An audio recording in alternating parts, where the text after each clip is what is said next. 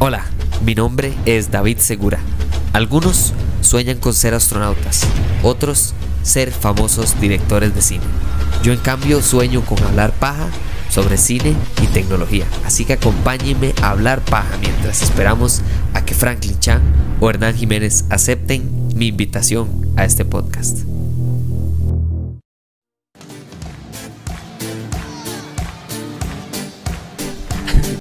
¿A ustedes no les pasa que a veces ustedes están totalmente seguros de que ustedes saben algo?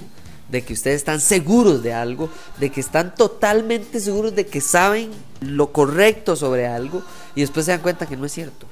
Creo que ahora le llaman efecto Mandela, pero yo le llamo efecto qué carajos estaba pasando en mi cerebro cuando pensé que una canción se llamaba Life is Life y nunca busqué que esa canción, que por cierto sí sabía cuál era, que era de Opus, que demás, no se llama Life is Life, se, llama Live is Life.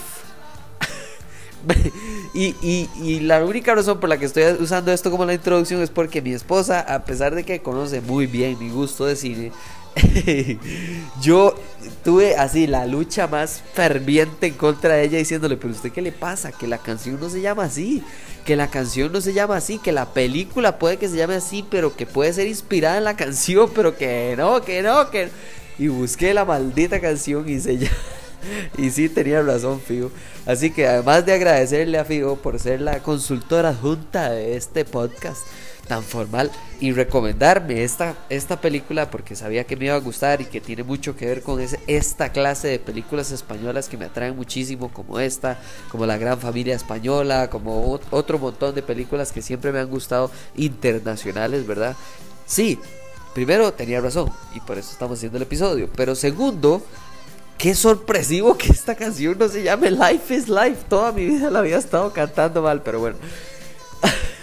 ya habiendo dicho eso, hablemos ahora sí propiamente de por qué esta película es importante que usted la vea. Porque muy poca gente la ha visto. Ahora estaba buscando, eh, salió en el 2021 eh, no hizo mucha plata y ahora está en Netflix y entonces por eso más personas tienen acceso a ella y que dicha que existe Netflix y todas las streaming para poder tener acceso a esta clase de películas que sí son buenísimas pero que no tienen la máquina de mercadotecnia que existe en Hollywood eh, para poder alcanzar a más personas y por eso no hizo ni medio millón de dólares en ingresos. Entonces, por eso es que les digo que es muy probable que usted no la ha visto y que ojalá la pueda ver en Netflix. La película se llama Life is Life, como la canción que me acabo de dar cuenta que se llama así. Y la razón por la que esta película es algo que quiero hacer el episodio de una vez, apenas acabo de conocer esta película, es por el simple y sencillo hecho que me recordó uno de mis momentos favoritos de la serie de comedia que más me he reído probablemente después de, no sé, How I Met Your Mother o así pero que para mí es mucho mejor que How I Met Your Mother, que es The Office, la versión gringa. Lo siento mucho para los que les gusta mucho la versión inglesa, pero di, solo he visto la versión gringa y por eso es que tanto me, tanto me llama la atención esa, esa serie y siempre tengo frases o momentos que me acuerdo de, de haber visto esa serie. Uno de los momentos más profundos de esta serie, que es de comedia, pero que tiene momentos muy serios, creo que las mejores comedias son así. Nos, reímos todo el rato y de repente no nos damos cuenta, pero estamos llorando. Y no es de la risa, sino es de la felicidad o incluso tal vez sí, puede ser de la tristeza. Andy se para frente a la cámara The Office y le dice a la cámara algo que creo que me quedó tatuado en la vida, similar a la idea detrás de la frase, que es que él dice que ojalá todos pudiéramos saber cuando estamos viviendo los buenos viejos tiempos, antes de llamarlo los buenos viejos tiempos. Es esa frase gringa, bueno, o en inglés en general, que es the good old times, ¿verdad? Esos buenos viejos tiempos. Y esa idea creo que para mí es la razón por la que todo el mundo merece ver esta película. Merece disfrutar de una tarde de ver esta película. Esta película no se trata solo de un grupo de niños que están ahí andando en bici a los Stranger Things. ¿Por qué no? Esta película no se trata de un grupo de amigos que un amigo está enfermo y entonces van a jugar con el amigo y el amigo se está muriendo y entonces es súper triste. No. Esta película tampoco se trata de un chiquito que le hacen bullying todo el tiempo y que entonces está tratando de salir de este círculo vicioso de bullying y, sin ser violento. No. Esta película es lo que sea que para usted fueron esos buenos viejos tiempos. Si sus buenos viejos tiempos eran dos amigos eh, jugando PlayStation, bueno, Nintendo 64 o jugando fútbol con una botella de Coca-Cola y dos bultos para hacer la cancha de fútbol, eso es esta película. Si su niñez y su momento de felicidad fue el logro de estar con un amigo con el que usted trabajó y se esforzó durante todo el colegio para poder pasar una materia y cada vez que usted iba a la casa de él o ella tenían momentos inolvidables, eso es esta película. Si para usted su momento impresionante fue eh, ser un niño que jamás en su vida pensó que alguna de las chiquitas de la escuela le iba a gustar a usted porque usted era el flaco, el gordo, el chiquitico, el, de anteojos, el de la el de los frenillos.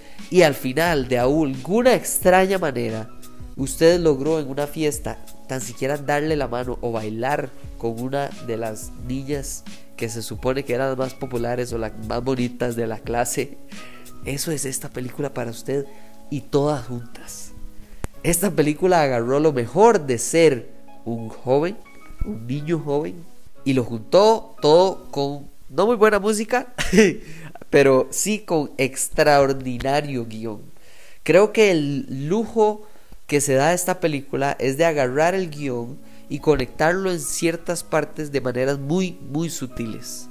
Entonces, todo el rato estamos escuchando sobre una fiesta a la que no queremos ir y usted desde que está pensando al principio de la película usted piensa, madre, fijo van a ir a esta estúpida fiesta. Desde el principio estamos hablando del papá de uno de estos carajos y por qué ese papá es importante. Bueno, al final vamos a entender por qué ese papá es importante, no para ese chiquito, sino para los otros niños del grupo. Esta película trata con un respeto los buenos viejos tiempos de cualquier persona que esté en la audiencia que creo que es lo mejor que hay. Y creo que incluso pensando ahora que hablé de la frase de los buenos viejos tiempos, hay un carajo que se llama Gary Vaynerchuk que está en redes sociales que el man habla como de que hagan todo, hagan todo, no sé.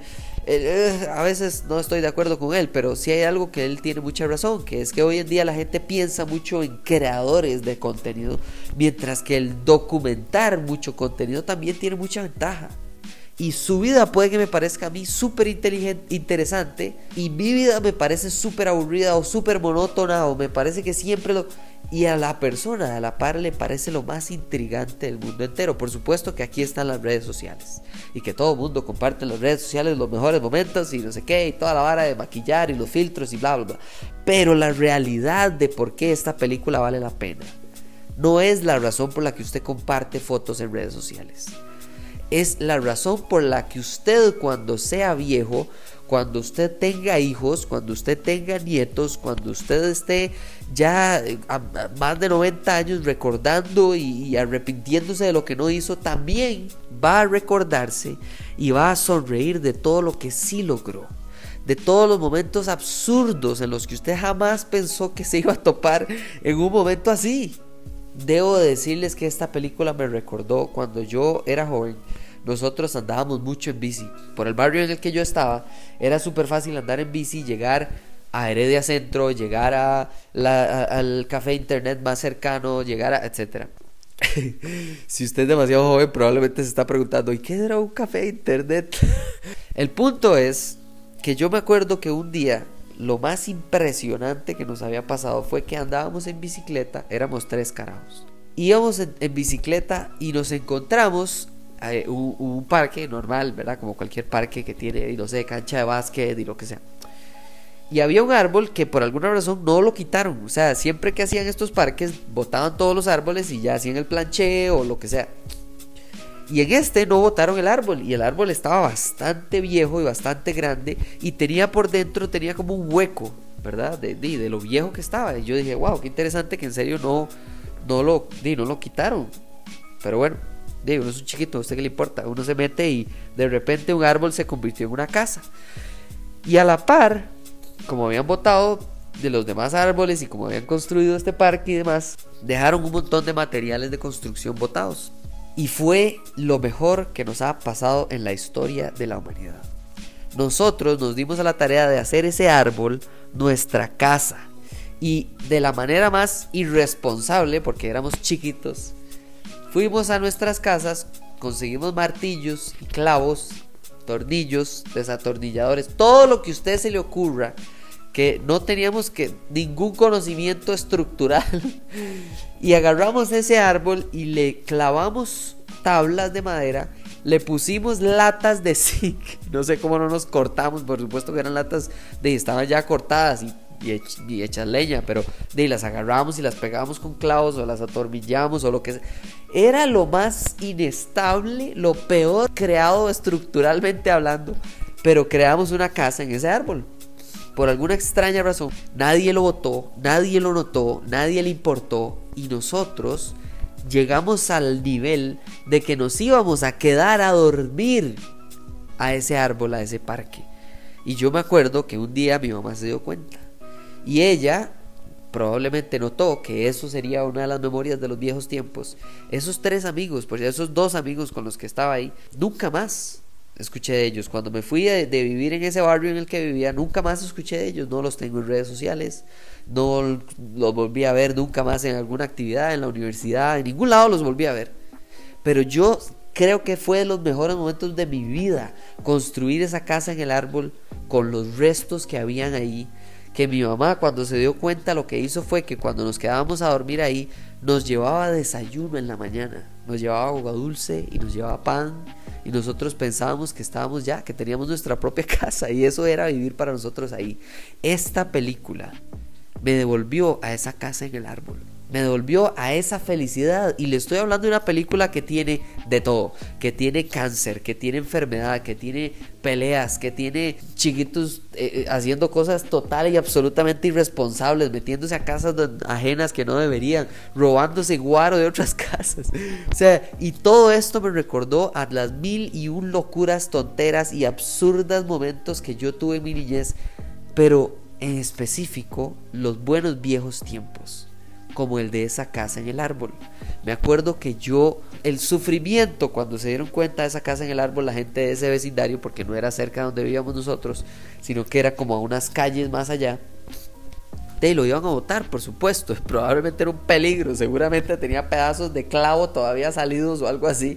Cualquier persona se hubiera matado ahí. Pero bueno, nosotros éramos felices. Y no solo llegamos ahí para la casa y para quedarnos a dormir y todo, sino que ahí todos los chiquitos del resto del barrio llegaban y habían partidos. Eso, esos eran los buenos viejos tiempos.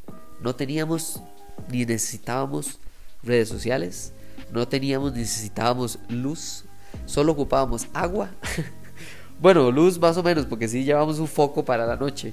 Pero lo que ocupábamos eran mantas de ropa, o sea, de cobijas. un poquito de comida ahí, agua dulce y unas galletas que nos robábamos, ¿verdad? Bueno, robábamos no, nos llevábamos sin permiso de cada casa, de cada quien. Y nos quedábamos a dormir en un parque, en un lugar público, sin pensar en el más mínimo peligro o consecuencias. Eso es esta película. Esta película es esas travesuras que usted hacía, que usted nunca olvidará. Así que espero que les guste un montón esta película porque a mí me recordó un montón de locuras que yo recuerdo haber hecho de chiquito y que yo digo, madre, como yo no, como solo terminé en el hospital, como solo terminé con la pierna derecha toda sangrentada y no me fue más mal que solo eso esos, esos recuerdos que probablemente ahora siendo papá digo, uy, no, ojalá mi hija nunca pase por eso. La verdad es que sí, en el fondo de mi ser desearía que mi hija y mi hijo pasen y tengan momentos como los buenos viejos tiempos que yo tuve que esta película muestra y que ahora, dado la tecnología y las redes sociales y los nuevos peligros y lo que sea, sí, tal vez es más difícil que suceda, pero no significa que yo no deseo con todo mi ser que ahora que fuimos a Dinamarca y que ellos conocieron donde yo crecí, que se hicieron en su mente ideas y momentos que quieran volver a vivir o que vayan a tener más adelante, tal vez, no sé. Ojalá les haya gustado este episodio, ojalá les encante la película, ojalá los haga reír y llorar y brincar y, disfrutar demasiado porque verdaderamente que es un disfrute. Eso es de esas películas clásicas que no se trata de cuánta plata le meten a la, a la película, se trata de cuánto esfuerzo le da a la persona que hace el guion. Muchísimas gracias por escuchar este episodio y nos hablamos en la próxima. Chau.